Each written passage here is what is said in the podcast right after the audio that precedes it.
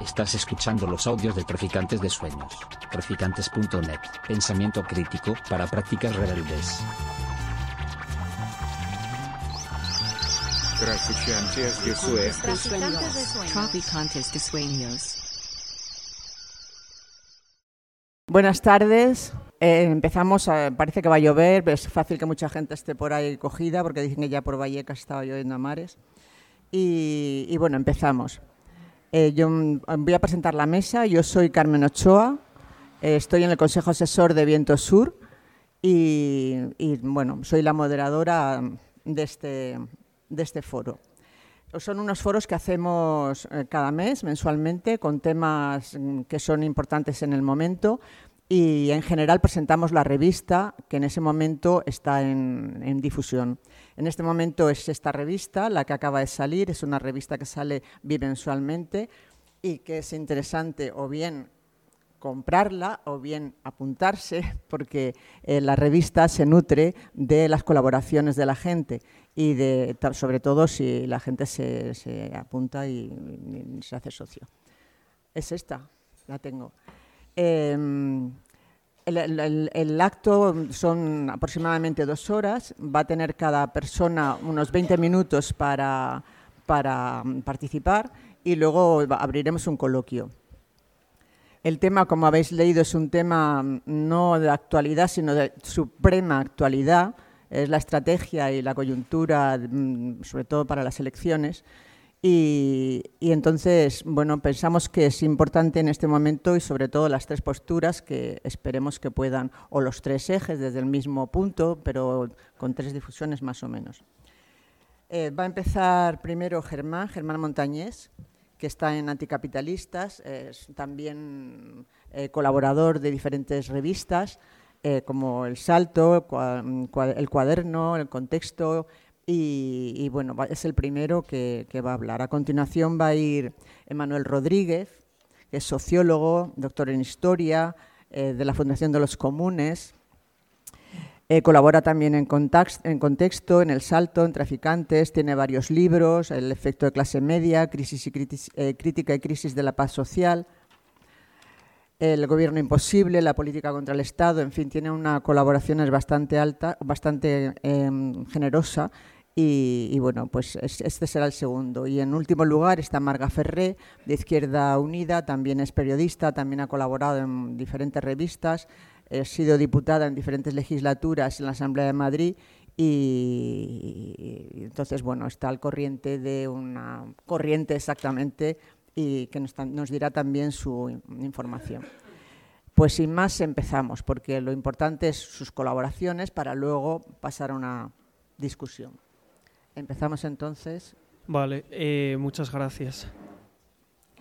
Bueno, pues yo antes de hablar como de la concreta coyuntura política, sí que me gustaría hacer un mapa algo más general de todo lo que está pasando a nivel mundial, porque si no, no se puede entender como la coyuntura política concreta en la que, en la que nos encontramos. Bueno, no es ninguna novedad decir que el capitalismo está en crisis. Esto es algo que podríamos compartir todos. Desde los 70 ha entrado eh, en una ha sido incapaz de entrar en una onda larga de acumulación y lleva arrastrando una crisis de rentabilidad de la que no se tiene muy claro cómo, cómo va a salir. Porque cuáles son las nuevas fuentes de energía que puedan iniciar un nuevo ciclo de acumulación. Eh, cuáles son esas nuevas tecnologías punteras o eh, bueno cu- cuáles son esos nuevos nichos de mercado. No está o sea ninguna de estas preguntas tiene una respuesta eh, optimista por lo tanto, eh, la única vía de acumulación interna que está llevando a cabo el capital se basa en la intensificación de la explotación humana y de la naturaleza. En cuanto a la primera, se podrían citar eh, pues muchos ejemplos, pero eh, a mí me gustaría mencionar tres. Uno es la mercantilización de los servicios públicos, de lo cual sabemos bastante en la Comunidad de Madrid y bueno, en todo el Estado español. La segunda es el ataque al salario para generar una especie de contratendencia a la caída de las tasas gananciales, de lo, de lo, cual también sabemos bastante en el Estado español. Y en tercer lugar, dejar fuera del terreno de los derechos todo lo relacionado con la reproducción social. Eh, bueno, como ya podréis intuir, afirmar esta crisis de onda larga del capitalismo no significa eh, hacer un anuncio de su inmediato colapso, porque eh, que las contradicciones presentes en el modo de producción eh, capitalista se intensifiquen no significa que eh, las fuerzas anticapitalistas alternativas eh, a este modo de, producción estemos listas para, para, sustituirlo y por lo tanto eh, la tendencia más probable es a que se continúe esta, esta crisis. Esta situación de crisis y ya aterrizando poco a poco en la situación del Estado español marca la imposibilidad histórica actual del programa socialdemócrata sin entrar demasiado en vicisitudes históricas, eh, eh, sí, que, sí que es cierto que el programa socialdemócrata o keynesiano clásico de después de la Segunda Guerra Mundial se basaba en algunas condiciones históricas que no se dan hoy en día. Esas condiciones históricas son, entre otras, un movimiento obrero fuerte y organizado, también eh, un temor a la expansión de las fuerzas comunistas, también una explotación muy alta de, bueno, todo lo que era el sur global y también la, la destrucción productiva causada por la, por la guerra mundial. ¿no? Estas condiciones eran básicas para que eh, se pudiera producir una inclusión de las clases trabajadoras del norte global dentro de la gobernabilidad eh, civil y política de sus, de sus sociedades vía la expansión de derechos civiles y políticos. Y esto es muy importante sin tener que entrar necesariamente en conflicto directo con la acumulación de capital. Sin embargo, por esa situación de crisis que vivimos hoy en día, ese programa no es ya posible históricamente. Por lo tanto, ¿qué ha sido lo que hemos visto durante, esto, durante, estos años de gobierno progresista? Bueno, lo que hemos visto es algo que nos gusta más llamar eh, socialliberalismo o reformismo sin reformas frente a una crisis de la que estábamos hablando antes, eh, que se concreta en una degradación cada vez mayor de las condiciones de vida de la clase trabajadora, eh, este gobierno, al no confrontar directamente con el capital, con esa acumulación de capital, eh, por lo que ha optado es por una política de eh, ¿cómo decirlo?, de estabilización del sistema, político. Frente a esa degradación de amplias capas de las clases medias y de, las clases trabajadoras, lo que ha hecho este gobierno es, eh, frenar para ciertas capas esa, esa, degradación de sus condiciones de vida, lo que normalmente llamamos... Eh, capas medias y eh, simplemente ofrecer cuidados paliativos eh, para los sectores más golpeados de la sociedad. Lo fundamental de estos años de gobierno progresista es que eh, la acumulación de capital no se ha visto interrumpida ni amenazada en ningún momento. Más bien al contrario, solo hay que ver los resultados económicos de las grandes empresas. También hace unas semanas el secretario general del Partido Comunista se jactaba de que nunca se había dado tal transferencia de dinero público a manos, a manos privadas y en los últimos días hemos visto como la patronal ya ha dicho que preferiría que eh, el próximo gobierno no derogara eh, la reforma laboral, lo cual dice bastante por sí solo de la reforma laboral de la ministra de Trabajo. Bueno, creo que nadie en esta sala tiene dudas de cuál es eh, como la situación histórica o el papel histórico del Partido Socialista como garante de la estabilidad del régimen del 78 sin embargo, ¿cuál ha sido la estrategia de la izquierda del gobierno, la izquierda del PSOE durante estos años? A mí me gustaría, aparte de hablar como de las políticas concretas, eh, de ver cuál es la ideología o el proyecto detrás de esas medidas concretas y me gustaría irme a un artículo que tiene Yolanda Díaz en febrero de este año que se llama Transformar Europa para eh, proteger a la gente. Eh, os animo a leer el artículo, está en internet, pero yo voy a leer algunos pasajes concretos. Dice, hay que reconciliar la justicia social con la solvencia económica desde la convicción de que la gobernanza es eficaz solo cuando es socialmente justa y ecológicamente sostenible. También dice, En 2024 la Unión Europea deberá haberse dotado de un marco legal que garantice tanto la estabilidad económica como la justicia social. ¿Qué proyecto político es este? Es el de la gestión progresista de la crisis capitalista. Mientras se critica a la Unión Europea eh, Em, y se habla de democratizarla, humanizarla, etc., en realidad lo que se hace es asumir su política alineada con el imperialismo estadounidense, como se está viendo en la guerra de Ucrania, o su gestión criminal de las fronteras, como se ve en, bueno, en, todas las fronteras de la Unión Europea, etc. Una gestión progresista que en general es, eh, es funcional a las necesidades de acumulación del capital.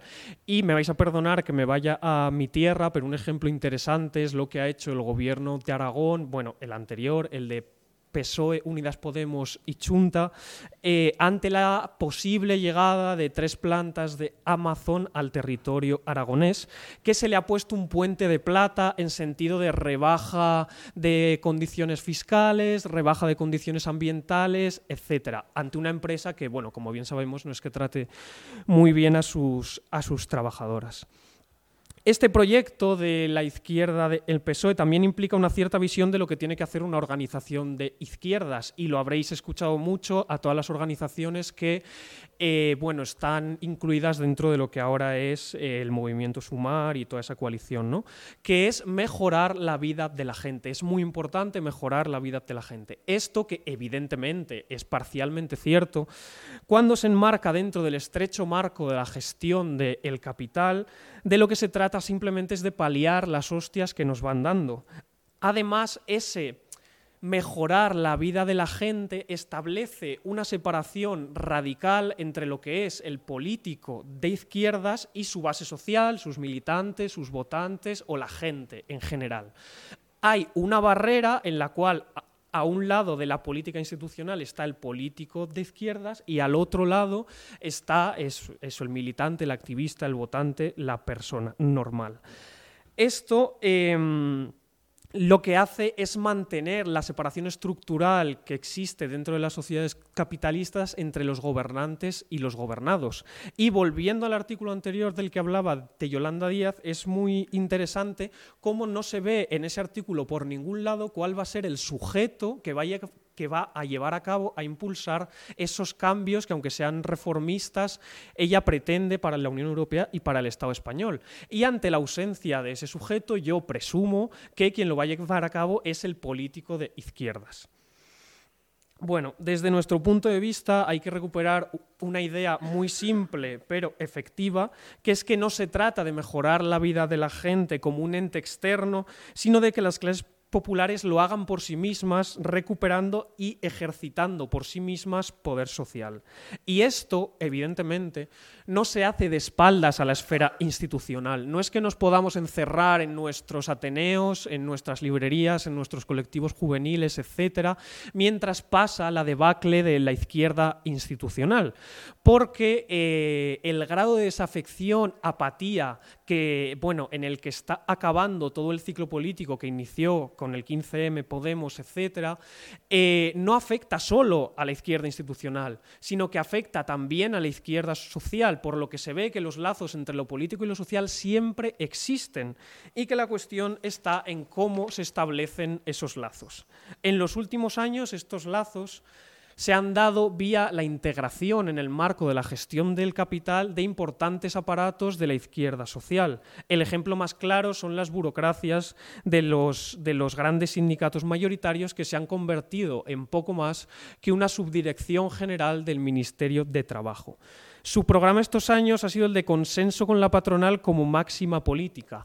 Y este acercamiento de los sindicatos al Estado capitalista eh, ha sido favorecido por el propio Ministerio de, trabajo en este caso y podríamos citar otros movimientos sociales a los que les ha ocurrido algo similar. Esta formación del Estado ampliado en la cual los movimientos sociales van progresivamente hacia un acercamiento al Estado tiene también una parte extremadamente material y es que mayor cercanía al Estado significa también mayor cercanía a sus recursos. El papel de una organización política revolucionaria debería ser exactamente el contrario. Se trataría de contribuir, mediante el diálogo y las experiencias de lucha compartidas, a que las clases trabajadoras recuperen eh, la fe en su poder, en su capacidad para, para, parar el sistema y en su fuerza estructural. Solo teniendo el conflicto como máxima política, esas diversas experiencias de lucha pueden pasar eventualmente a unificar sus reivindicaciones en la política, pues es en esta esfera política, en torno al poder del Estado, donde eh, se, resuelven las, contradicciones entre las clases sociales. No se puede vivir de espaldas al Estado.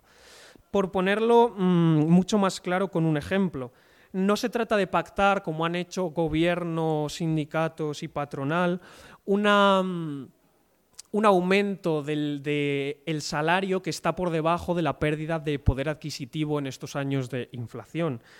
Sin embargo, se trataría de intentar unificar a la clase trabajadora del Estado español que está llevando una cierta eh, actividad huelguística Em, en un movimiento conjunto que pida que em, la inflación la paguen los ricos, los empresarios, las empresas, es decir, los causantes de esta inflación y no la clase trabajadora.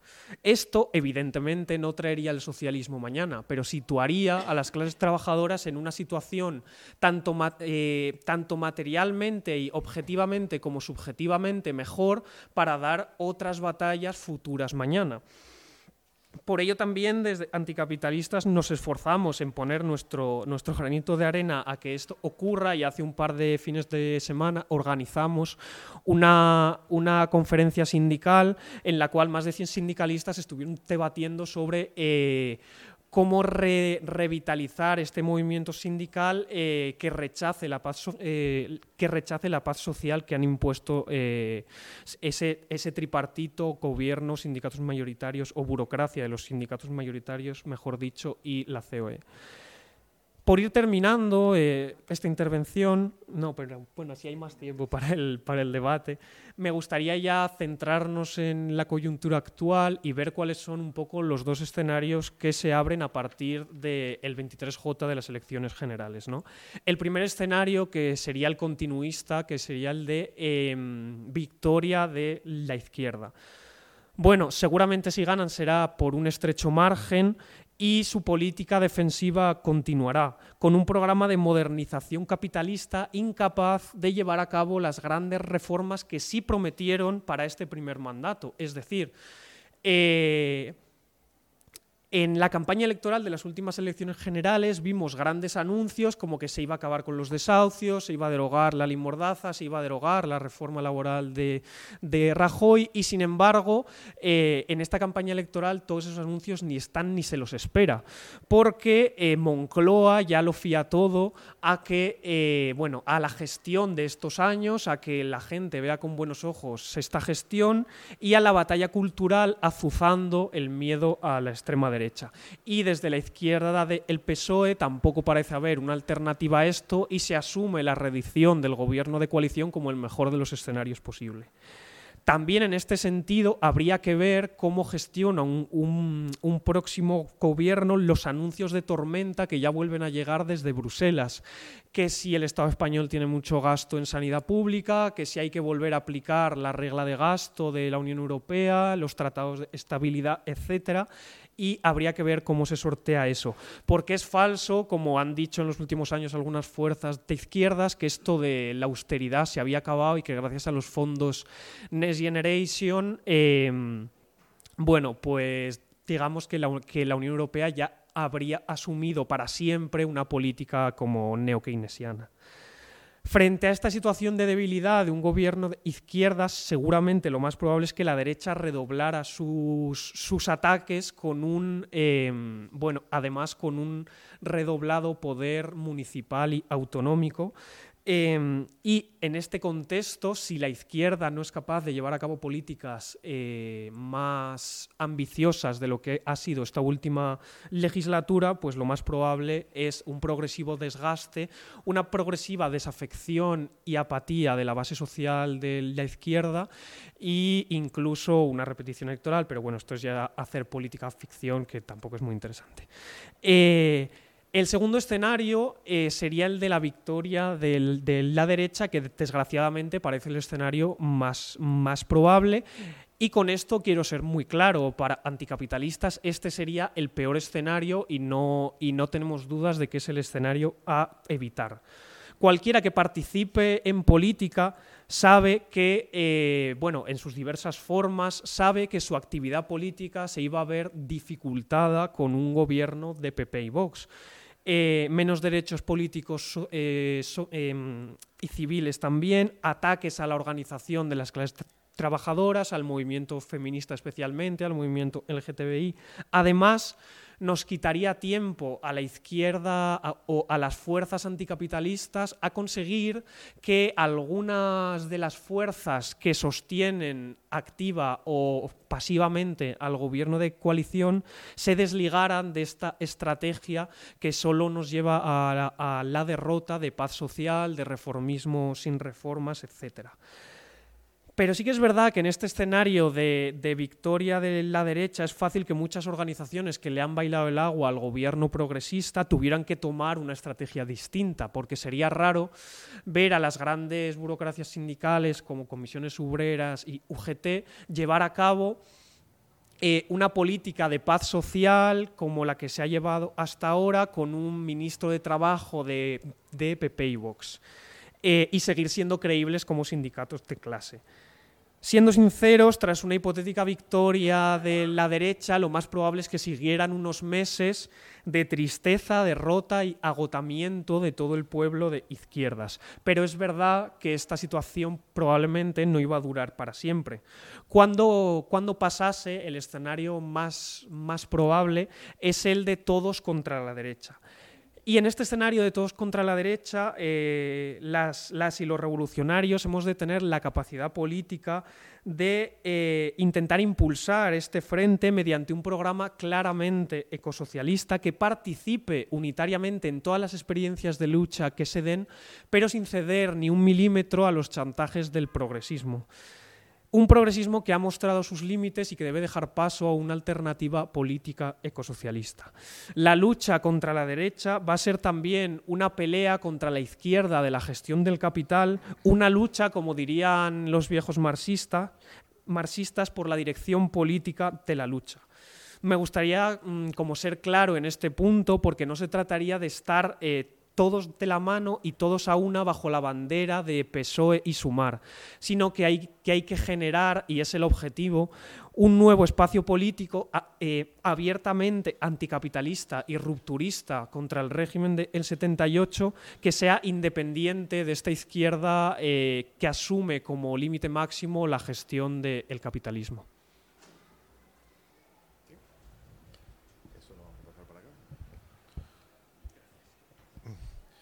Eh, bueno, pues eh, eh, muchas gracias por la invitación al Foro Viento Sur y, bienvenidos a Traficantes de Sueños, que yo al fin y al cabo soy de la casa. Eh, supongo que además será este uno de los últimos actos que se haga en este salón porque no creo que nos toque días con esta temperatura. A partir de la semana que viene vamos a los 40 grados y los vamos a disfrutar bien. Bien, hay un, a mí el planteamiento que me gustaría exponer hoy eh, no es exactamente el de un análisis de la coyuntura electoral, eh, ni tampoco un análisis, si queréis, como más amplio, más general, de los problemas eh, de lo que podríamos llamar la crisis terminal del capitalismo que vamos a vivir en los próximos 100 años. Eh, es más bien intentar situarnos después de las elecciones e intentar situarnos en el horizonte que se abrirá en los próximos 5, 6, 7, 8, 10 años. Y con qué tipo de herramientas estamos preparados para abordar esa fase. Y para eso yo creo que es importante eh, hacer un poquito de análisis crítico de lo que hemos construido en esta. Es decir, que eso es un poco eh, la dificultad. El reto siempre para aquellos que se llaman de izquierdas es hacer sociología y crítica sobre su propia posición de izquierdas. Se hace internamente, constantemente, pero mucho- muy pocas veces se intenta hacer como un análisis que se sitúe un poco por encima de lo que se ha construido y reconozca, bueno, pues en esto estamos y realmente pues esto tiene una utilidad eh, mayor o menor para afrontar la fase que viene. queréis llamarlo nuestras fuerzas o el REL, ¿no? lo que sería la posibilidad de generar una relación de fuerzas favorable. En ese sentido, yo creo que es, fundamental considerar que el 15M es el periodo que, abre la situación presente. Es decir, eh, no creo que este acto ni siquiera eh, eh, la posibilidad de que este espacio esté más o menos vivo, tipo digo, traficantes de sueños o, la Ateneo la maliciosa, existiesen sin el recorrido y las oportunidades que abre el 15M. El problema del 15M es que ha tenido unos resultados muy paradójicos. Y eso es lo que yo me gustaría aquí tratar. Diría que hemos pasado una fase en la cual pues, parecía que se habría una insurrección pacífica que incluso llevaba a cuestionar los fundamentos del Estado, en un sentido, pues, si queréis, a la chilena o algunos países latinoamericanos, mm, evidentemente con menor intensidad y con menor grado de violencia y con menor grado de desafío, pero sí, desde luego, fue un terremoto político bastante fuerte y que a un par de generaciones, las nacidas en los 70 y en los 80, pues prácticamente eh, los devolvió al protagonismo político que no se había vivido, yo creo, desde los años 70, eh, a una situación en la que hemos visto la reconstrucción de lo que podríamos llamar una suerte de nueva izquierda, con una vuelta, además, de toda la gramática política eh, actual a algo muy parecido a lo que se vivió antes del 15M. O sea, si os fijáis, volvemos a hablar de izquierda-derecha, nos sentimos compelidos por el chantaje de que viene la derecha, cosas que en los años eh, que acompañaron 2011, lo siguieron, pues resultaba bastante inconcebible. Si os acordáis, después de 2011 ganó el PP, tampoco importó, no se detuvo la ola de movilizaciones, no estaba en la agenda del movimiento ese problema, sino que se trataba de apuntar un poco más alto. ¿no? A día de hoy estamos un poquito pues en la situación virgencita, virgencita, que me quede como estoy, que no venga a la extrema derecha, eso que llaman Vox y demás. ¿no? Bien, para analizar esta, esta izquierda, a mí me gustaría eh, considerar cuatro dimensiones. La primera que yo creo que es fundamental es que se ha construido una nueva clase política. Y eso no es algo eh, eh, fácil de calibrar. O sea, si nos situamos, y yo creo que el propio espacio de anticapitalistas y sus precedentes, pues la Liga, Liberación, etcétera, pues consideraréis que ha habido una larga fase, si queréis, de marginalidad política en términos de posiciones institucionales y en términos de presencia pública. A día de hoy existe una clase política asociada a la representación que es bastante considerable. Han sido miles y miles y miles de personas las que se han incorporado como cargos políticos, asesores, expertos en comunicación, eh, diseñadores de políticas públicas, de campañas, etcétera todo un saber en el cual, pues, eh, o todo un campo, si queréis, en el cual una serie de saberes que se habían construido en el horizonte de los movimientos sociales de determinadas izquierdas relativamente alternativas en el propio desarrollo del 15M, pues se ponen al servicio de un proyecto cada vez más eh, paniaguao, cada vez más eh, edulcorado, si queréis, cada vez más eh, convertido en, pura homeopatía, ¿no? O sea que pues, es un poco el destilado de ese paso de atacar la casta y atacar el régimen del 78, ya en un proceso que simplemente se trataba de llegar al gobierno por vía Podemos, a considerar simplemente pues, la realización de una serie de leyes pues, que realmente muchas veces te quedas solamente con el preámbulo porque en términos de transformaciones reales suelen ser muy, muy escasas. Eh, esa clase política eh, tiene además un ordenamiento interno que es muy difícil de modificar. Eso yo creo que es uno de los problemas fundamentales. Eh, frente a lo que eran los viejos partidos de izquierda, que yo no soy capaz, porque no he participado en ellos, de hacer una, mirada profunda, que sea verdaderamente penetrante, pero que eran organizaciones que yo entiendo que eran de carácter burocrático y que todavía tenían la capacidad de generar ciertos mecanismos de reparto interno, de los poderes internos, incluso de cierta democracia interna, hemos pasado a una situación en la cual lo que vemos son básicamente fracciones organizadas en torno a líderes carismáticos. Si queréis, un régimen que en términos, me permitís el salto, sería parecido al de los señores de la guerra, donde cada líder carismático juega en una pelea permanente con, con sus otros oponentes, a veces de cooperación, a veces de, de, derribo y de aniquilación. Y que además esa es la estructura de cómo se organiza esa izquierda, es decir, es muy difícil eh, reconocer que el proyecto político sea lo determinante. Si queréis ver las posiciones de Pablo Iglesias, está se ido basculando en este proceso de un lado para otro eh, en relación o según, de alguna manera, la relación de fuerzas internas dentro de esa propia izquierda. Y además, si uno quiere operar en ese tipo de, proyectos, eh, o de, a veces, pues, por ejemplo, como sucedió aquí en el Ayuntamiento de Madrid, pues está obligado a operar como fracción en pelea o en cooperación con otras. Nosotros, en su momento, jugamos a eso. Lo digo porque no me considero parte ajena del mismo.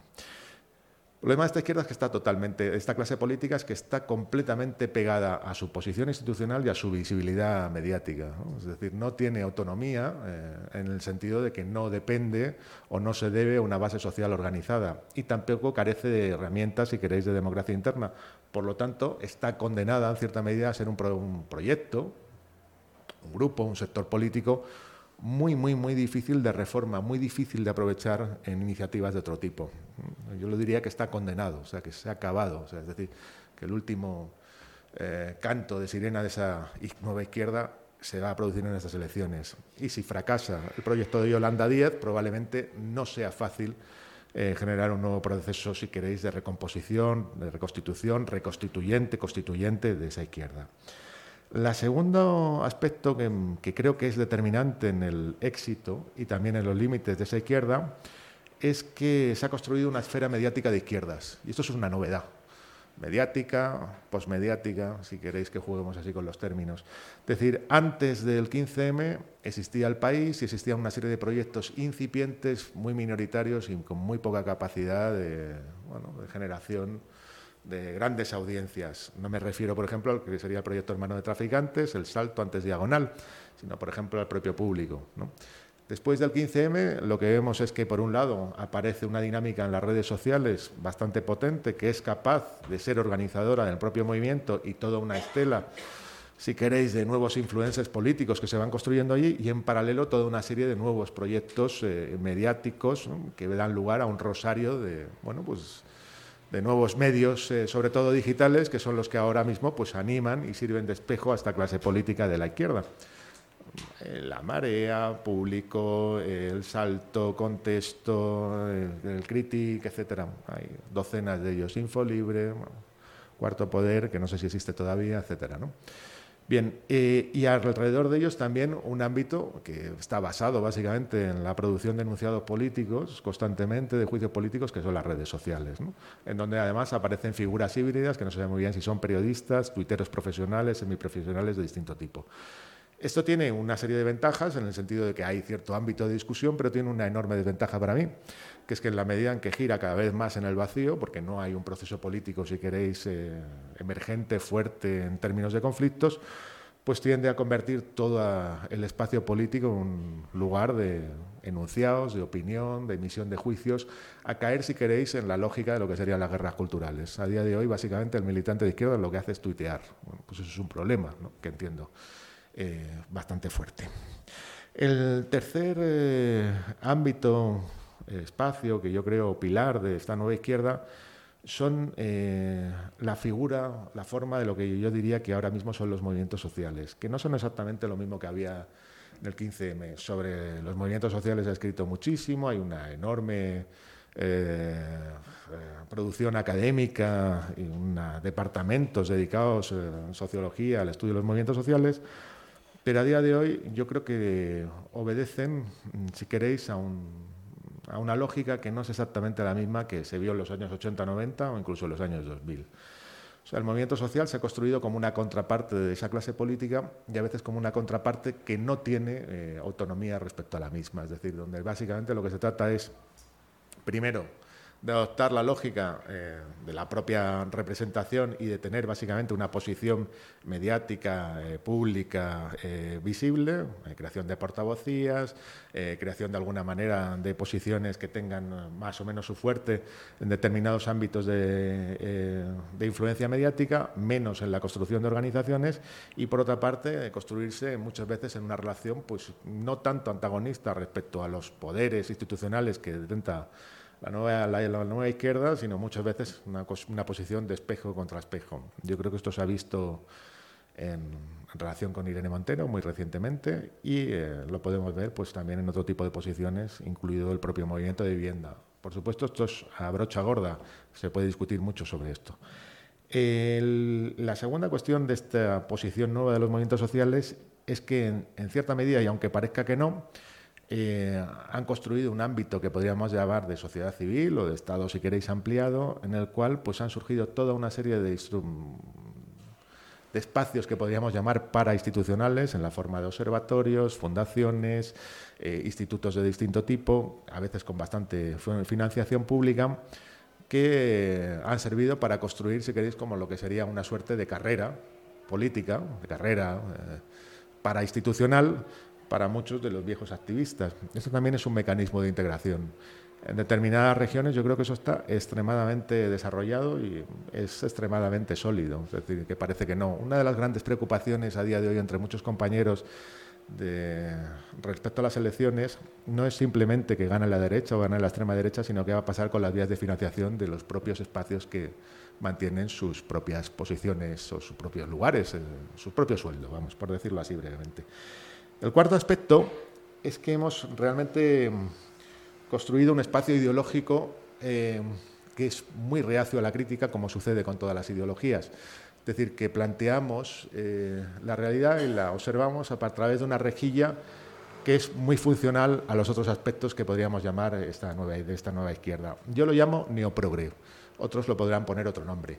Eh, por varias razones. Lo primero es porque recupera el término progre en el sentido que se utilizaba en los 70 y 80, que era un sentido muy ambivalente y que pertenecía en cierta medida a la crítica libertaria o izquierdista a las posiciones que podían reconocer ya en el PSOE, en el sentido de que reconocían básicamente un cinismo y una ambigüedad eh, completa por parte de muchos compañeros que se habían instalado en las instituciones, que desarrollaban eh, posiciones eh, o políticas de, gobierno, en ese caso pues lo que sería la clase política asociada al Partido Socialista y que reconocían en ellos pues básicamente una posición hipócrita, es decir, de defensa de derechos eh, y de determinadas libertades, pero nunca en un juego, si queréis, como de mayor tensión o de mayor posibilidad de desarrollos organizativos. Eh, creo que esto se da, que es además muy funcional a esta lógica de convertir la política en una suerte de guerra cultural, guerras culturales que sí tienen efectos materiales, pero que son guerras culturales fundamentalmente, y que la podemos ver yo creo que en todos los ámbitos.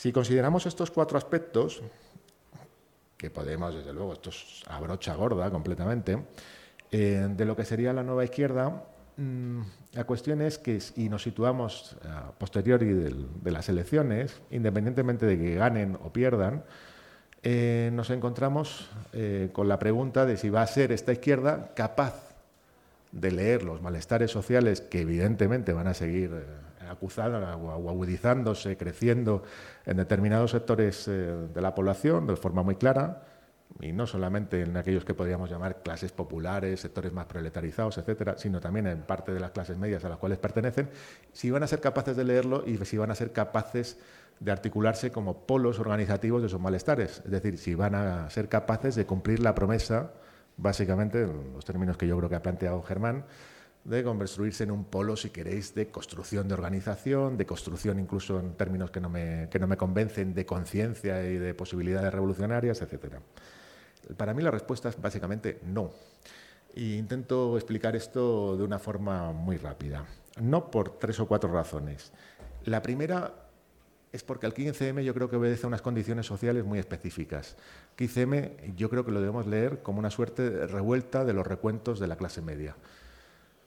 Los recuentos básicamente son los hijos de la clase media, en una situación en la cual a partir de 2008 se produce una política, se produce la crisis y posteriormente una política eh, bastante agresiva por parte de la Unión Europea de recortes sociales y de disciplinamiento social muy fuerte, lo que llamamos austeridad.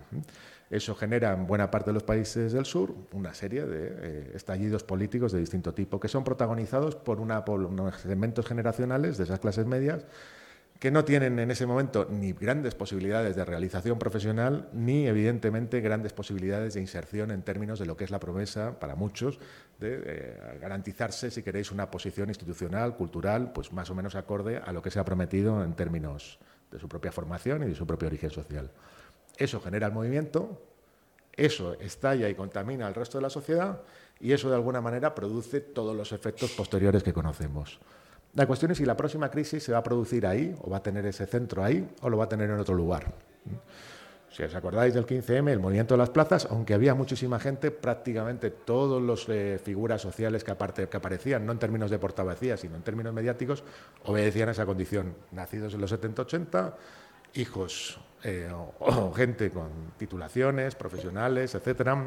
El ejemplo del el chico o la chica con estudios, con másteres y con varios idiomas, pero que no puede estudiar en el país, aquello que se llamaba como los exiliados, y que sin embargo, pues eh, gracias a esa posición, pues tiene un lugar absolutamente legítimo en términos del sujeto de la protesta y que por eso contagia y contamina socialmente.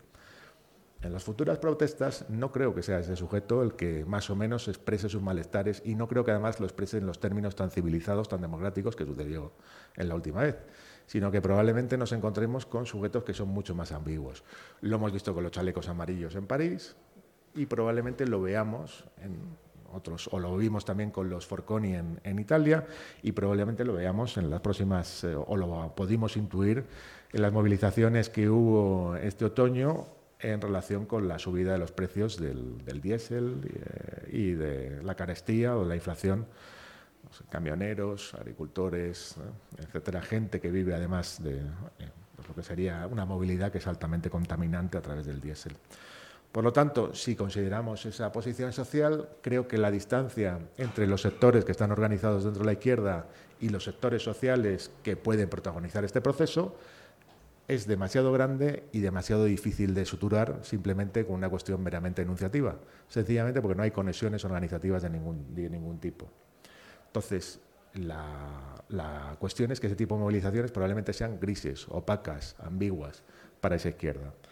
La segunda cuestión por la cual yo creo que la izquierda no va a tener posibilidades, o esta izquierda no va a tener posibilidades de leer las próximas crisis, se basa básicamente en su fuerte dependencia del Estado como elemento, si queréis, de provisión y de formación de carreras y de formación, si queréis, de su propio capital simbólico.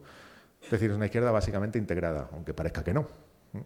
Lo está, os lo vuelvo a decir, a través de eh, la formación de esa esfera mediática, a través de la industria de la representación y a través de toda una serie de entramados, si queréis, de una sociedad civil altamente financiada por distintas instituciones públicas. Eso, en cierta medida, también la tiende a hacer claramente, pues a convertirla en una suerte de burbuja social, una entre muchas, con muy pocas posibilidades, o en principio muy pocas posibilidades, de entender lo que, lo que ocurre allí.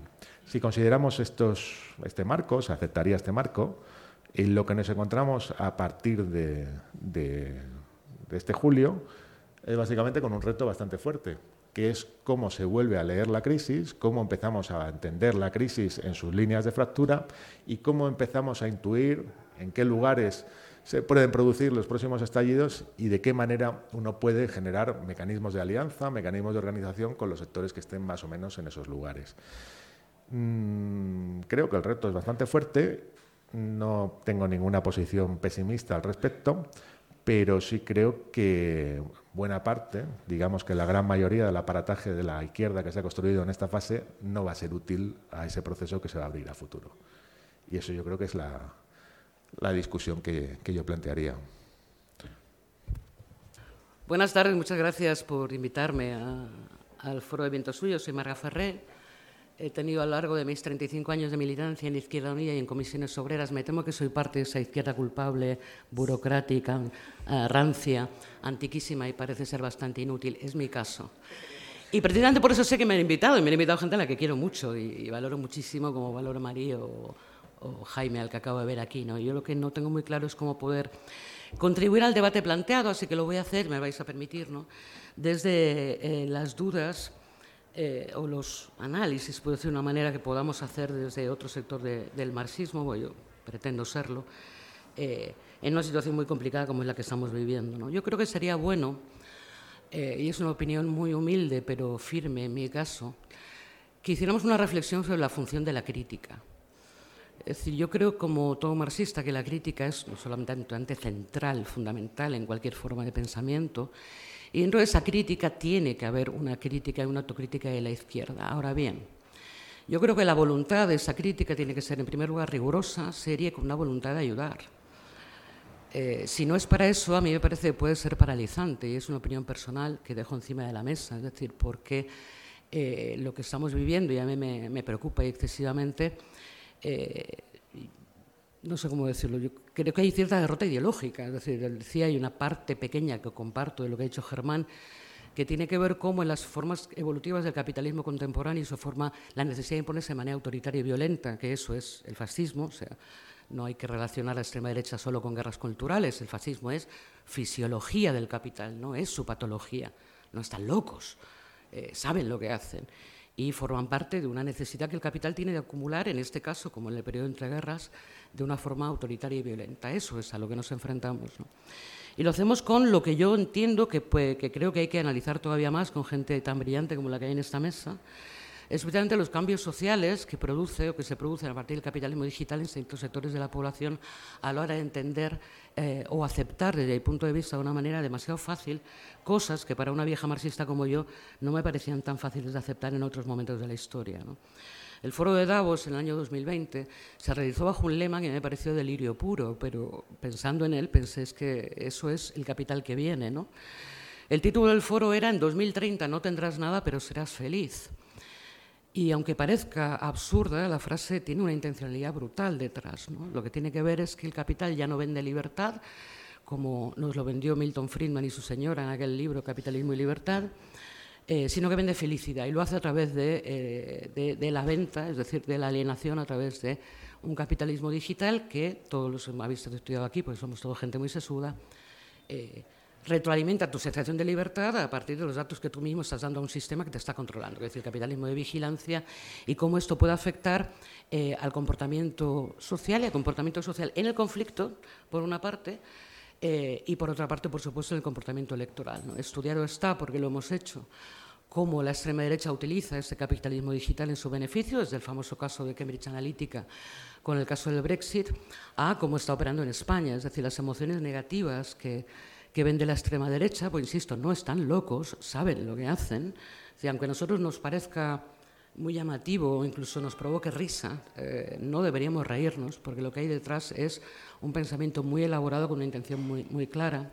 Ese tipo de noticias, tanto en las redes como en todas partes, se viralizan seis veces más que cualquier eh, pensamiento progresista que por definición necesita más de 140 caracteres para explicarse o más de cinco minutos para poder entablar un diálogo crítico, insisto, con, la realidad social con la, con la, que estamos. Con lo cual estamos en una situación complicada. Yo ahí veo que nos va a tocar analizar eh, la forma en la que el capitalismo, insisto, de manera autoritaria o lenta se está imponiendo, pero además lo está haciendo de forma que parte de la clase lo está haciendo de manera voluntaria. A mí eso me preocupa mucho.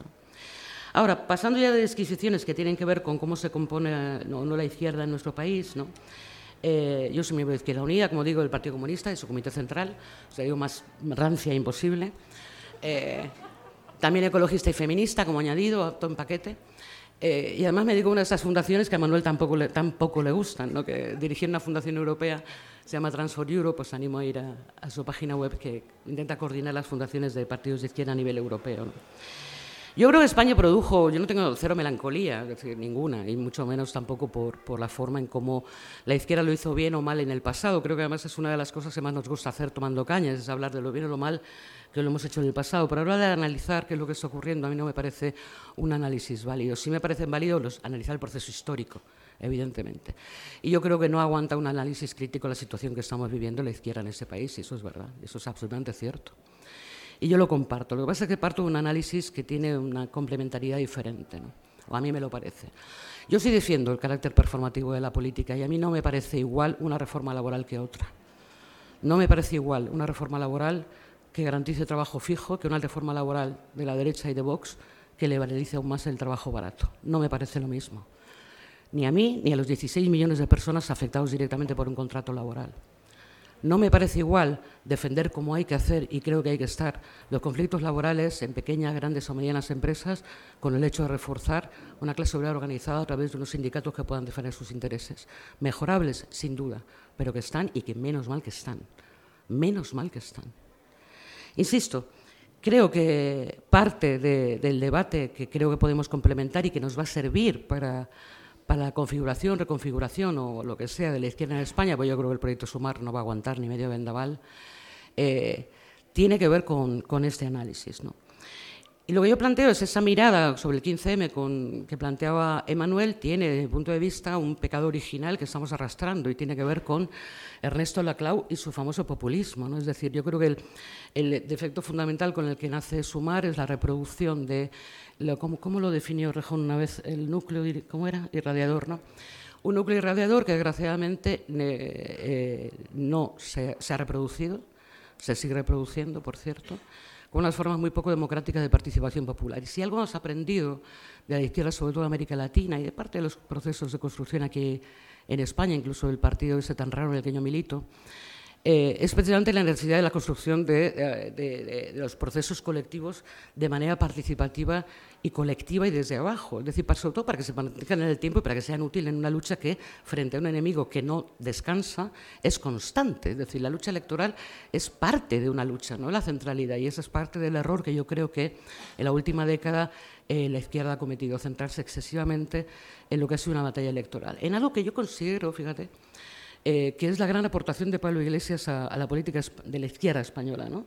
Es decir, yo te, de verdad que lo digo con, broma, pero lo digo en serio también. ¿no? Yo estaba en Izquierda Unida, en una organización que se había acostumbrado mucho como parte de la izquierda a bueno, presentar a las elecciones cada cuatro años para tener representación parlamentaria, que signifique ser voz también en los movimientos, participar, darte un poquito más de herramientas con las que luchar, pero fundamentalmente no, no sin una estrategia de una vía democrática al socialismo, que los que tenéis mi edad y alguna más aquí, eh, sabéis que lo debatíamos en serio, sobre todo a partir del, de, del 73 con Salvador Allende y los restos del eurocomunismo, que yo no comparto lo que hay que decir, pero por lo menos plantearon el debate de una vía democrática al socialismo. Yo creo que eso se pierde en los 90 y en los años 2000.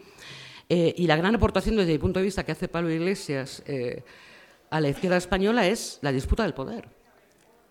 Es la disputa del poder, es decir, vamos a disputar el poder.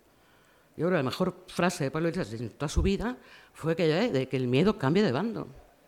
Es decir, parte de lo que hace el primer Podemos, y a mí me convence, es disputar parte de la izquierda tradicional, insisto, en la que yo pertenezco, un estado de confort eh, a partir de unas instituciones diseñadas, además, para que no tengamos nunca el poder, eh, para poder disputarlo. ¿no? Y a mí eso me parece la gran aportación que hace ese primer Podemos, Pablo Iglesias, y esa gran disputa en torno a, a que el miedo cambiara de bando. ¿no?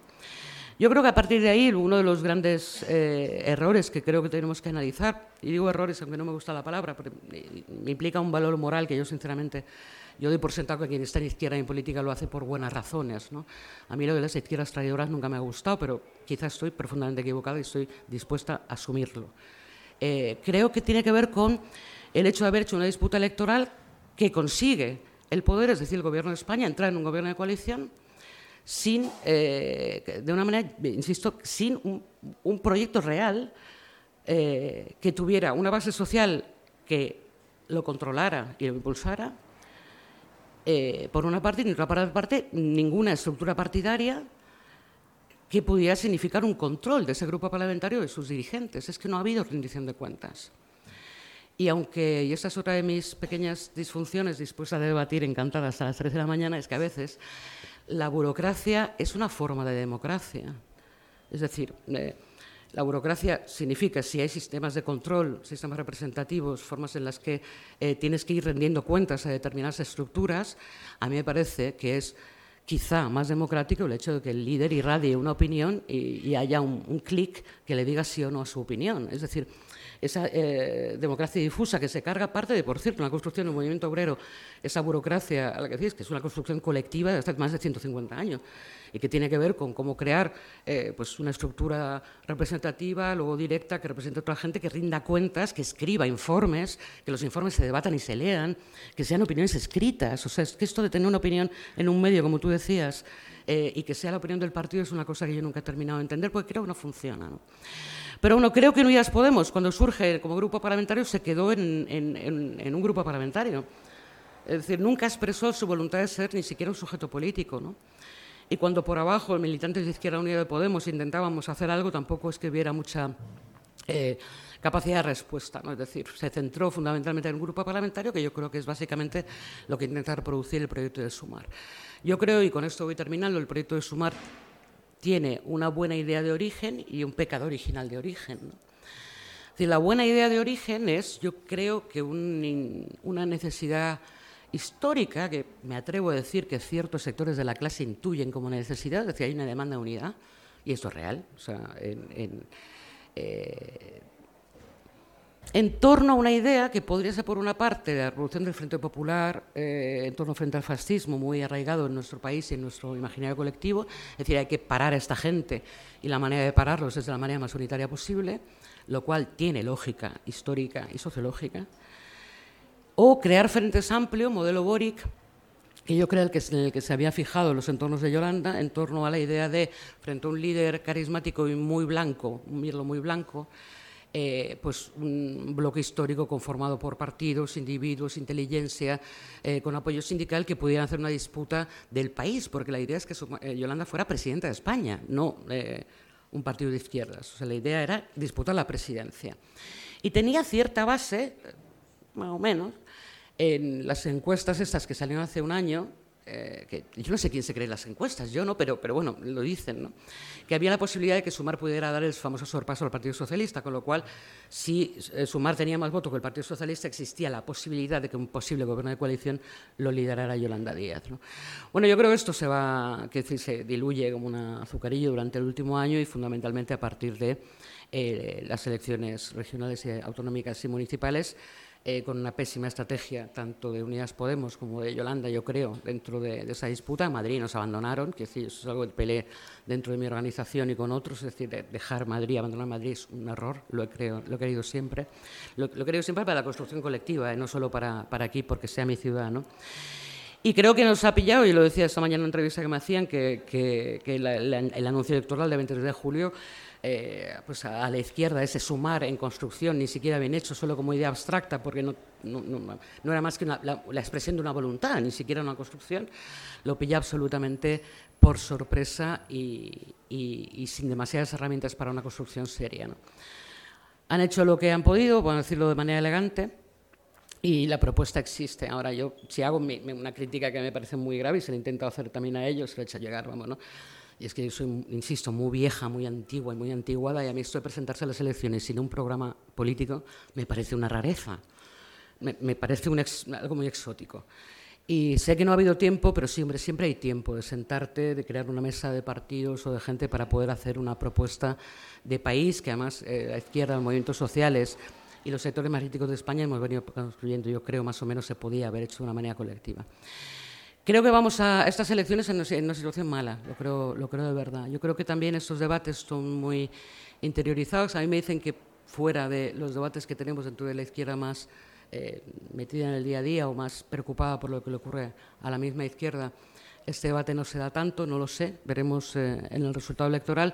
Lo que sí sé eh, es que el día 24 de julio, como izquierda, tendremos un, un, reto, un reto nuevo. Es decir, yo insisto, no creo que el proyecto de Sumar aguante eh, medio vendaval, no ya que gobierne el fascismo, eso ya, vamos, o sea, nos lleva a, otra vuelta de página y a un repensar de cero muchísimas cosas, ¿no? Eh, pero ni siquiera con el hecho que se pueda repetir un gobierno de coalición que yo veo complicado las mismas condiciones en las que se produjo el anterior. ¿no? Y creo que toca repensar y creo que necesitamos muchísima gente para poner mucha imaginación colectiva, muchas ideas y muchas manos. ¿no?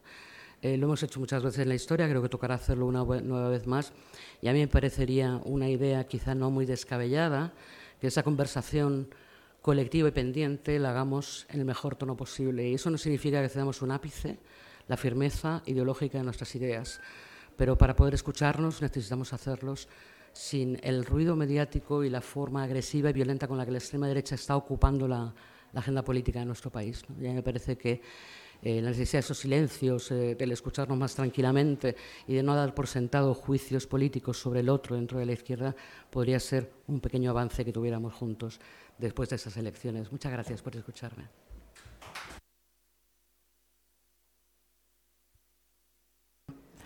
Eh, ha sido muy interesante las tres, son tres opiniones mm, cercanas en muchas cosas, alejadas en otras, por supuesto, pero, pero bueno, yo creo que la verdad que muy clarificadoras. Em, yo creo que quizá lo primero, si alguien quiere hablar, preguntar, intervenir de alguna manera.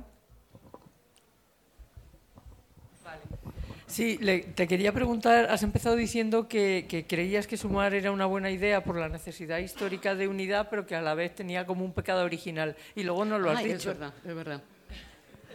Si me permites, lo contesto. Yo creo que el pecado original es la designación a dedo por parte de Pablo Iglesias de la lideresa del espacio. Es decir, una designación, eh, al dedazo, ¿no? que decían los mexicanos, ¿no? cuando el PRI, que era partido único prácticamente a los 70 años, de- designaba dedo, eh, lo llaman así el dedazo. ¿no? Creo que ese origen antidemocrático, la elección de un líder, está en el pecado original del proceso de sumar. Eh, y, y- y lo creo de verdad, fíjate, ¿eh? creo que esa función del líder es una de las peores cosas que ha traído el fenómeno del hiperliderazgo y creo que en el proceso de Yolanda Díaz se puede repetir y me parece un error. Eh, por ahí atrás, atrás había... Sí, tú. Espera, espera, está... Sí. Sí, sí, él. Bueno, muy de acuerdo con esto último del hiperliderazgo, que no solo se refleja en ese pecado original, sino en todo el desarrollo del proceso que todavía sigue, donde parece que sumar se reduce a, a cállate o márchate, ¿no? O sea, no hay más debate ni más construcción colectiva que esa. Pero primero quería eh, hacer una precisión conceptual ¿no? contigo, Marga, que bueno, te, te reconozco el, digamos, la templanza y el, y el coraje de defender tus posiciones en un entorno que no es, que no es fácil, ¿no? Y entonces, pero bueno, desde la discrepancia también creo que podemos tener un debate cordial y creo que eso es muy interesante que podamos hacerlo en buen tono. ¿no? Eh, la precisión conceptual es que creo que hay que distinguir eh, la burocracia de la organización. ¿no? Cuando hacemos una crítica a la burocracia, eh, nos referimos a cuando las en las organizaciones se genera una, una élite particular que genera, eh, digamos, que defiende sus propios intereses y que, eh, bueno, pues sostiene una serie de incentivos a favor de la estabilidad y de apaciguar a las bases para que, digamos, que se vuelven aversas al cambio, etcétera, ¿no? No es lo mismo que la organización, que yo creo que sí es un patrimonio reivindicable pues, de la trayectoria del movimiento obrero, de la, de la izquierda. Entonces, pero bueno, dicho lo cual, estoy de acuerdo en lo que entiendo que era el espíritu de lo que quería señalar, que es que hay que defender que haya organizaciones, estructuras partidarias y órganos eh, participados y participativos donde se rinda, donde se rinda a ver si puedo hablar con la tormenta. Donde se rindan cuentas, ¿no? Entonces, eso creo que es lo que eso creo que es lo que ha estado ausente. Es que no ha habido una rendición de cuentas de los resultados electorales y más aún de todo el, de toda la deriva gobernista que ha habido que ha ido prevaleciendo en los últimos años, ¿no? Entonces, eh, es que estamos en una casilla pre-15M porque hemos gravitado de una crítica al régimen, a la casta, a los de arriba, etcétera, ¿no? de una crítica radical, a bueno, una rehabilitación del PSOE en ese eje donde se siente más cómodo y donde gana siempre, que es el de izquierda a derecha, entendiendo la izquierda como ¿no? el PSOE, el, bloque progresista, frente al PP y reduciendo la, el conflicto a, a- a esa dimensión. ¿no? Entonces yo creo que hay que hacer primero una rendición de cuentas y una crítica al gobernismo y al balance del gobierno de coalición. ¿no? Y es que yo creo que, a pesar de que sí que ha habido algunas medidas positivas y hay que reconocerlas, el balance global es que la clase trabajadora ha perdido. La clase trabajadora ha perdido poder adquisitivo, es decir, en, la suma total, en ese balance neto, eh, con la inflación, con la vivienda, con tantas cosas, aunque se ha incrementado el ingreso mínimo vital, hay que admitir, compañeros y compañeras, que la clase obrera ha retrocedido en poder adquisitivo con la reforma laboral, con todo lo que se quiera, ¿no? Mientras que la clase capitalista ha ganado y sigue ganando y está haciendo unos beneficios extraordinarios. Entonces yo creo que el mínimo de honestidad y de crítica basada en datos y en, objetividad es admitir ese hecho, ¿no? Y eso es un balance negativo del gobierno de coalición. Entonces, claro, eso explica por qué hay desmovilización. Si el argumento ¿qué nos queda? Es decir, vale, sí, hay cosas que no se han cumplido, hay cosas que se han retrocedido, pero es que podía haber sido peor. Eso no moviliza una mierda, eso no ilusiona a nadie, con eso no se gana una campaña ni se, gana- ni se, ni se, ni se mejora la relación de fuerzas. ¿no? Entonces yo creo que eso es lo primero. Eh, entrar en, minoría en un gobierno del PSOE es siempre un error y debería de admitirse ya de una vez por todas. Lo ha sido ahora, lo fue antes en Castilla-La Mancha, lo fue antes en Andalucía, no se mejora la relación de fuerzas, no, se- no se hace girar al PSOE a la izquierda, no se le obliga a cumplir un pacto de gobierno, es decir, tener ministerios en minoría o consejerías no es garantía de cumplimiento y el balance ha sido ese objetivamente. ¿no?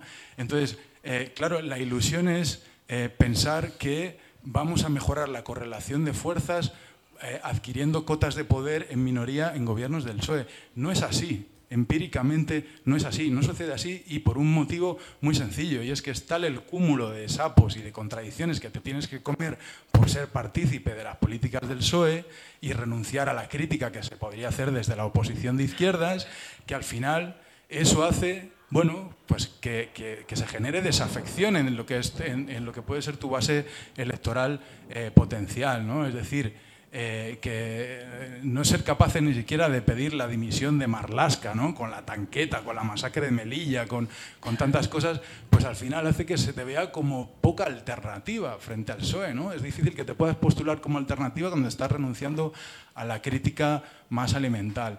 Entonces, claro, y, no sé, o sea, si vamos viendo ministerio por ministerio, aparte de los incumplimientos flagrantes que ha habido en conjunto del, pacto de, gobierno, es que, en fin, en consumo, en universidades, en trabajo, si acaso se podría acreditar algún avance legislativo en el Ministerio de Igualdad, pero fijaos, incluso ahí el PSOE ha sido capaz de hacer una contrarreforma de una ley impulsada desde el Ministerio pactando con el PP y sin consultar al Ministerio de Igualdad. Yo creo que eso resume perfectamente el grado de influencia que tienes en minoría en un gobierno del PSOE.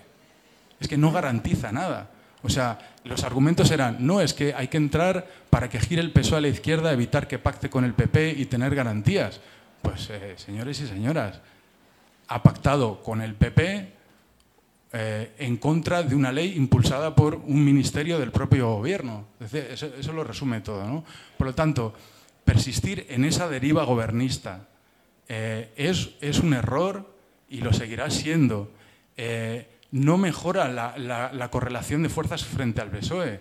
Los resultados electorales lo han evidenciado. ¿no? El PSOE se mantiene o varía poco en sus posiciones y Unidas Podemos se ha hundido en las autonomías y en los municipios. Y fijaos, las izquierdas en Galicia, en Euskal Herria, en Cataluña, que se han mantenido fuera del gobierno y han hecho una oposición, digamos, ponderada, ¿no? apoyando unas medidas y oponiéndose a otras, han mejorado sus resultados electorales. Yo creo que eso debe llamarnos a la reflexión. ¿no?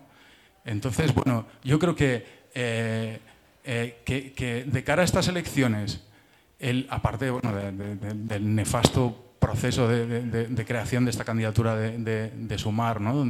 con ausencia absoluta de democracia, de debate, de programa, de, los elementos más básicos, eh, que, no haya una izquierda significativa que se plantee un horizonte, eh, siquiera coyuntural o táctico, distinto a reeditar el gobierno de coalición y ser socio minoritario del PSOE, pues yo creo que es un buen indicador del momento de, refluja y, de reflujo y de derrota ideológica en la que estamos y a la que tenemos que sobreponernos, empezando por hacer esa, esa, esa, esa crítica. ¿no? Es decir, termino, tenemos que partir de postulados totalmente distintos. Gracias. A ver, más... ¿Más gente? ¿Queréis responder vosotros? ¿Quieres decir algo tú?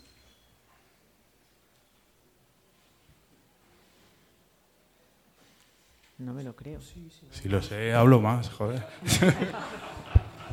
No, pero espera un minuto solo. De lo último que has dicho, eh, de todas maneras, sumar también puede aprender. Quiero decir que no, no, no, sé si va a tener la posibilidad de estar compartiendo gobierno, pero desde luego si está fuera, pues yo creo que le iría mucho mejor luego lo de Bildu ha sido espectacular. Sí, o sea, yo por entrar en ese debate fraterno que me, que me, parece interesante, pues comentar algunas cosas de las, que, de las que se han dicho aquí así muy brevemente. O sea, está claro que una, que una reforma laboral no es igual que otra, pero es verdad que, o sea, que simplemente la izquierda no se puede quedar en que lo hace, o sea, que lo hace distinto de lo que haría un gobierno PP Vox, porque eso es muy O sea, eso es ponerse un límite como muy, como muy sencillo de, cumplir ante los ataques tremendos que, va a o sea, que van a llegar a la clase trabajadora como se, como se verifique un gobierno PP, PP Vox. ¿no? Eh, lo que pasa, o sea, el análisis que hay que hacer es si esas medidas, tanto legislativas como, como luego la lucha que, que se da en la calle, la intervención ideológica, etcétera, eh, facilitan o hacen que, un, eh, que la situación de las clases populares sea eh, subjetiva y objetivamente mejor de antes, ¿no? O sea, de, cualquier periodo que se quiera coger en referencia. Y yo creo ahí que el balance es, que el balance es muy negativo. Y también en cuanto a lo de disputar el poder, claro, es que disputar el poder no es lo mismo que disputar el gobierno. O sea, yo creo que eso sí que es una cosa un poco, un poco distinta, porque, porque incluso si estás en la, en la batalla por disputar el gobierno, puede que no tengas una estrategia adecuada eh, para conseguir a largo plazo, porque con la situación actual de la izquierda, eh, social y políticamente esto solo se puede plantear a medio y largo plazo porque, porque a corto plazo plantearse la disputa del poder sería como una locura.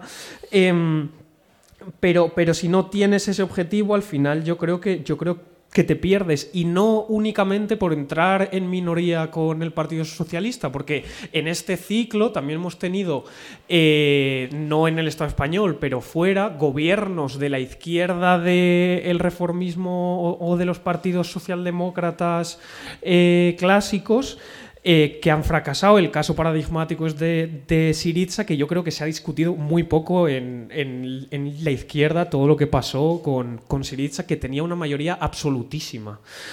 Y sin embargo, el no, o sea, tanto yo creo como la carencia de fuerza social real, como el no plantearse la, eh, o sea, no, no plantearse todas las complicaciones reales que eh, de, de- todas las dificultades que le iban, que le, que se les iban a poner desde, desde la Unión Europea, también hace como, pues eso, tener un proyecto estratégico que solo puede estar abocado al fracaso. Y no solo porque, eh, por eso, por estar en por estar en minoría, porque yo escucho a muchos diputados que para de, este espacio de la izquierda del Partido Socialista decir, bueno, es que claro, es que no tenemos 150 diputados o 200, entonces bueno, pues lo que podemos hacer es lo que es lo que es lo que podemos hacer, cuando en realidad, pues eso con otros gobiernos que ha habido de mayoría absoluta de estos espacios a la izquierda se demuestra que que, bueno, que tampoco se consiguen los objetivos que se habían que se habían propuesto.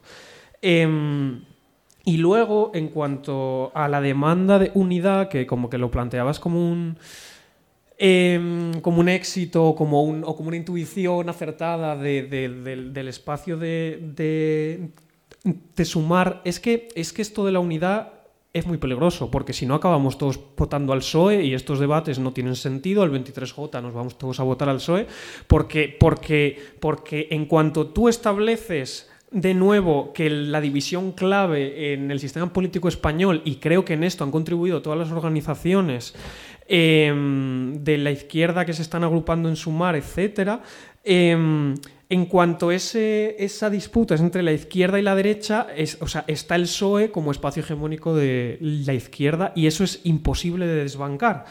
Em, porque, porque entonces, claro, la unidad les favorece. Y en cuanto dicen media cosa de izquierdas, ya está la gente loca. Porque, con, o sea, porque en las últimas entrevistas que se han hecho a Zapatero, tú ves a mucha gente que luego los ves poniendo eh, tweets, esa izquierda tuitera, etcétera, poniendo tweets a favor de sumar y hay que votar y tal. Luego dice Zapatero media cosa en contra de la extrema derecha y es como, hostia, este Zapatero que bien piensa las cosas, ¿no? Y es como, yo creo que si, que si el PSOE llega a poner a Zapatero de eh, líder de, de estas, de, esta, esta campaña, ya ni hace falta sumar ni nada, o sea, porque no, porque no tendría sentido, ¿no? Entonces esto de la unidad es realmente como muy, como muy peligroso. Es verdad que yo creo que intuitivamente es una cosa cierta porque en los espacios sociales y en los, y en los sindicatos hay una exigencia de unidad en la lucha y eso es completamente cierto y se verifica históricamente y continuamente. Pero esa unidad no significa eh, nunca que un proyecto político eh, que aspira a ser rupturista tenga que... mm, digamos, aceptar la dirección o que eh, bueno, sí, de, de, un, de, un, de, unas, de unas fuerzas políticas que no tienen ese horizonte, que solo quieren pues, gestionar un poco mejor eh, lo existente.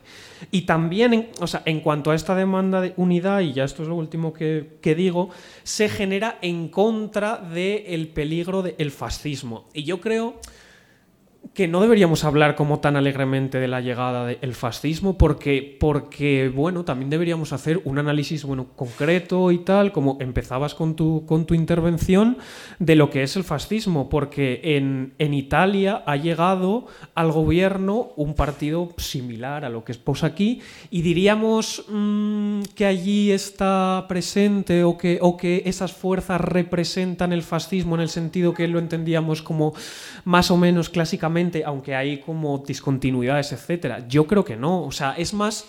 Yo creo que hay, eh, evidentemente, discontinuidades y continuidades con respecto a un gobierno distinto de lo que allí sería el Partido Democrático o aquí el PSOE, pero yo creo que lo que hacen estos gobiernos es más extremar lo que, lo que es ya una tendencia existente en el Estado capitalista de autoritarismo. El Estado capitalista, lo mande Pedro Sánchez, Macron o Meloni, tiene una, una, tendencia clara hacia el autoritarismo y cualquiera que, por ejemplo, milite en el movimiento de vivienda lo ve. O sea, el otro día había cientos de policías para echar un bloque entero, eh, un bloque que se había recuperado sin ningún tipo, vamos, de alternativa habitacional ni de, eh, ni de nada, ¿no?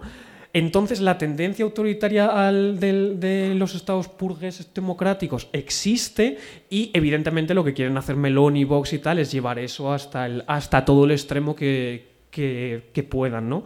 Eh, por eso digo que, que, bueno, que yo sería un poco más, un poco más cauto en ese sentido.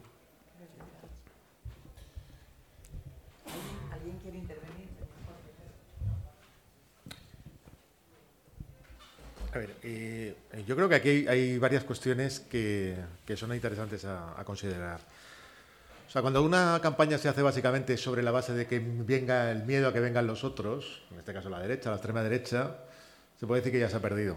O sea, no es, no hay proyecto positivo, no hay de alguna manera más que una apelación a votennos porque lo que viene es peor. O sea, cuando, normalmente cuando ocurre eso es que básicamente hay una cantidad enorme de voto vergonzante. O sea, cuando más o menos podríamos establecer como ley, si conoces a una persona que eh, le da vergüenza votar a una determinada opción, asústate. Si conoces a dos, empieza a dar por seguro que no, que no vas a ganar. Y ya si conoces a tres, pues que realmente has perdido. Comparad estas elecciones con las que fueron las de 2015 donde había una enorme movilización, eh, no solamente de todos los sectores activos eh, eh, produciendo votos y produciendo, si queréis, como energía política, sino incluso de aquellos que podríamos ser los más reacios a, pues a presentar la posibilidad de dar un aval en términos democráticos al propio Podemos. Es decir, que yo creo que esa es la situación actual. La pregunta es por qué. Yo no creo que tenga que ver básicamente con que se haya hecho buena política, mala política. No creo que se haya hecho gran política. Creo que el horizonte de la política posible es muy estrecho. Y eso vale tanto para Podemos como para, para, como para Vox. Sino básicamente porque se ha disipado, se ha diseminado, se ha destruido aquella fuerza política que se puso en marcha en el 15M. O sea, la gente está en sus casas, delante de una pantalla, opinando. Eso no es hacer política. O sea, si podéis considerarlo eh, vuestra propia experiencia. O sea, cuando en 2015 participabais, no digo en 2011, digo en 2015, en los eh, círculos de Podemos, se supone que había unas 15.000 personas, se hacían cálculos, activas en Madrid en esos círculos.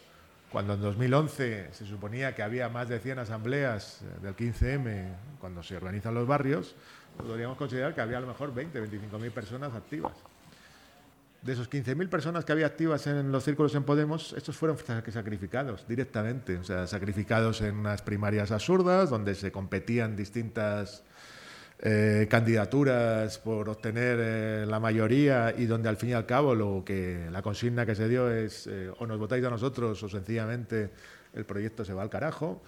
Fin, o sea que realmente lo que ha habido es el romper o destruir, aniquilar el único capital político que tenía valor en el ciclo, que era básicamente la propia politización de un montón de gente que podía intervenir, a veces en círculos o en asambleas que no tenían contenidos concretos, pero que a medio plazo sí se podían traducir en organización real. O sea, el problema de la política, para mí, no es que la izquierda sea más o menos creíble, es que exista realmente eso que vosotros llamáis poder popular y que yo llamaría contrapoderes sociales efectivos. O sea, un sindicato de base es eso, una PA que opera en un barrio es eso, un centro social que opera en un determinado territorio es eso, una cooperativa no exactamente convertida en tercer sector es eso también. Es decir, son mecanismos de generar asociación en términos clásicos de lo que sería la primera internacional. ¿Os acordáis aquello de la emancipación de los trabajadores será eh, obra y producto de aquellos mismos? Pues eso la izquierda jamás lo tiene en cuenta. O sea, la emancipación de los trabajadores y sus mejoras dependerá de las reformas que hagamos del Estado. Pues bueno, pues eso normalmente no funciona. Porque no hay poder, porque no hay capacidad de intervenir y de actuar. En el ciclo se ha destruido eso y esa variable, que era la fundamental y que era la que permitía extender olas de conflictividad, de politización, de aumento de potencias y los horizontes de posibilidad, se ha liquidado. Y estamos en eso a día de hoy. Por eso eso genera tristeza e impotencia. Sencillamente porque no tienen más que esto. Mirar la pantalla, pues del televisor o lo del móvil, y decir tonterías, con todos los respetos. Entonces estamos en esa situación. La cuestión es, nos volvemos a enfrentar otra vez a una situación en la que básicamente no hay una política por medio de atajos sino que se trata de construir organizaciones, asociaciones, espacios de intervención colectiva, etcétera, a todos los niveles. Y en ese sentido, para mí, que es una posición que podréis considerar muy particular, la izquierda no es un apoyo. La izquierda actual, la existente, la institucional, es más bien un adversario. ¿Por qué? Porque ha sido ella misma la que ahora mismo conocemos, con todas sus figuras y tal, que han generado adhesiones para mí inconcebibles e increíbles, como la defensa de un ministro o una ministra o en relación a otro, pues son las que han colaborado básicamente en destruir eso. Ese es el, estado en el, que, en el que estamos. Se ha sentado un pésimo precedente, o sea, hemos vuelto de una crisis de representación a una adhesión a la representación. Como solamente esa adhesión a la representación lo hacían los más convencidos, el resto de la sociedad se ha ido separando de eso. O sea, no es ninguna casualidad que cuando se hacen análisis electorales te encuentres que en los barrios populares el principal partido y el principal elemento de voto sea la abstención. Y el segundo partido es el PSOE, no Podemos. ¿vale? Y que la izquierda sea extremadamente antipática ¿eh? en sus formas ideológicas y en lo que uno pueda expresar en la mitad o, mucho más de las mesas de las familias de esta, de sociedad. O sea, probar a jugar con argumentos y a ver qué os dicen, fuera de nuestro círculo de convencidos. Pues, normalmente pues hay risas, hay desconfianzas o sencillamente te hacen una radiografía de este dice esto porque está untado de esta manera, cosa que normalmente suele tener razón. Entonces, ese es el asunto. Pues somos capaces de reactivar mecanismos de asociación, mecanismos de construcción de poder popular, de contrapoderes, de instituciones populares. Si lo conseguimos, habrá partida. Si no, pues seguiremos jugando en juegos, pues si queréis, de adhesiones de orden simbólico, de izquierdas, de derechas, etcétera, tal cual. Es un poco en lo que estamos, yo creo. Ese es el, principal problema. Es decir, que cuando uno asume la delegación, la representación, pues en cierta medida ya ha perdido, ha delegado. Pues ya, ¿Qué poder popular tienes? Pues ninguno. El que te den.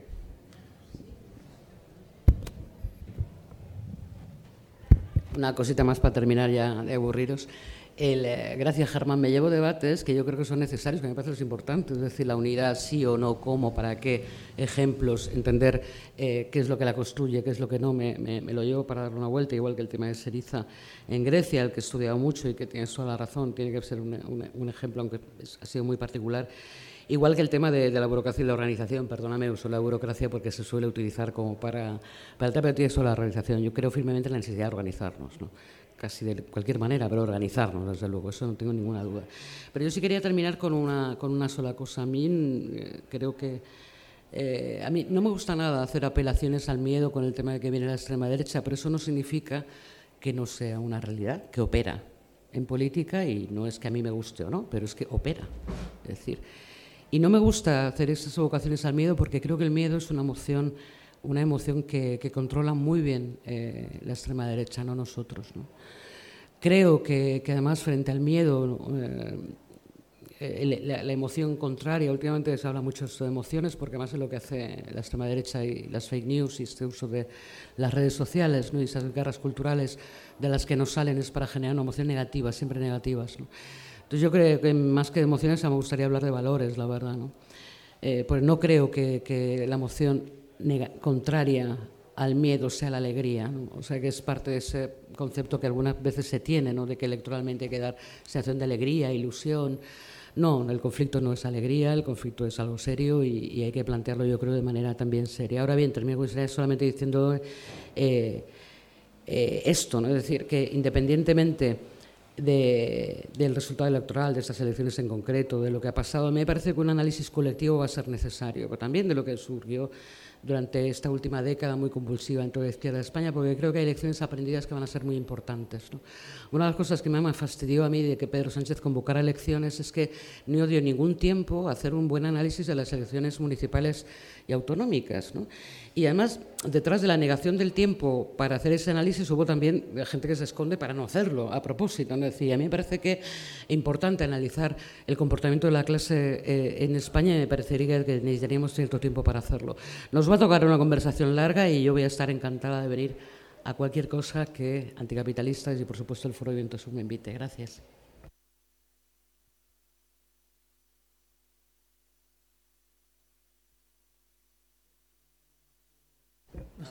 Sí, que me lo quita siempre. Eh, ¿Tú quieres? Sí, no, no. Eh, eh. Hola, buenas tardes y gracias. Yo que soy mayor, he conocido dos procesos muy similares con una generación intermedia.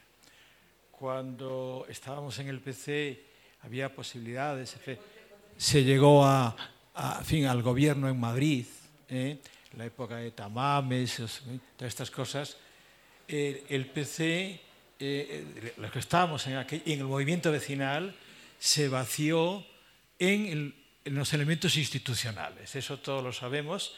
Pero eso sirvió para desmovilizar la calle y controlar el aparato dentro, dentro del mismo partido. ¿eh? después Izquierda Unida, etc. Eso mató a gran parte. Yo eh, en la segunda oportunidad, que es, el caso que se ha salido aquí, que es el de, el de Podemos, es el mismo fenómeno. Es decir, se parte de la calle, se absorbe todo aquello que está dispuesto a admitir, en fin, un posibilismo, evidentemente, ¿y qué ocurrió? Pues lo mismo. Es decir, especie, una especie de pesimismo histórico. Los que partimos de un marxismo teórico, yo, yo recuerdo cuando tenía mucho más joven, leía a Nikos Porlanzas. Y cuando leíamos a Nikos Paulanza, sabíamos, todos los que lo hemos leído, sabemos que una, que una clase no necesita tener el poder para gobernar. Eso nos lo dijo perfectamente y eso es el fascismo. Hitler no era rico, ni tampoco Mussolini, pero hicieron el, ni tampoco Franco. Es decir, que el planteamiento nuestro, aquí, actualmente, ahora, el qué hacer, ¿verdad? Que sería esto, yo creo que pasa muy poco por las burocracias sindicales. Yo he sido militante de comisiones muchos años y sé cómo se mueve el tema. Es decir, no puede haber, llevado esto al movimiento sindical, un liberado que esté una generación entera eh, liberado siempre. Eso es imposible. Eh. Esto ya Hilferding en la Segunda Internacional a comienzos del siglo XX ya lo, ya lo captó. Eh. Cuando se crea una burocracia, esa burocracia se a su mismo se representa en el poder. ¿eh? Yo he conocido, yo, yo, vengo del mundo de la tiza, de la enseñanza, yo soy profesor del instituto, y he tenido compañeros en comisiones liberados que no sabían lo que era una tiza moderna, estaban todavía con la tiza cuadrada. Es un ejemplo, ¿eh? pero este es el planteamiento que hay. Y hay que ser radicales. Y si surge, si surge algo nuevo de esta especie de, tomado cantidad de notas de debacle total que puede venir, pues eh, bienvenido. Y partir de ahí, pero quedará muy poco si seguimos en esta misma línea, nada más. Soy pesimista, pero lo siento.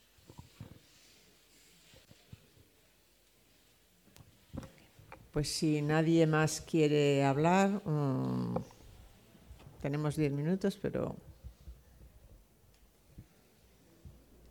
Pues bueno, pues encantados de haber estado. La verdad que creo que ha sido muy interesante todo y un aplauso para todos. Y...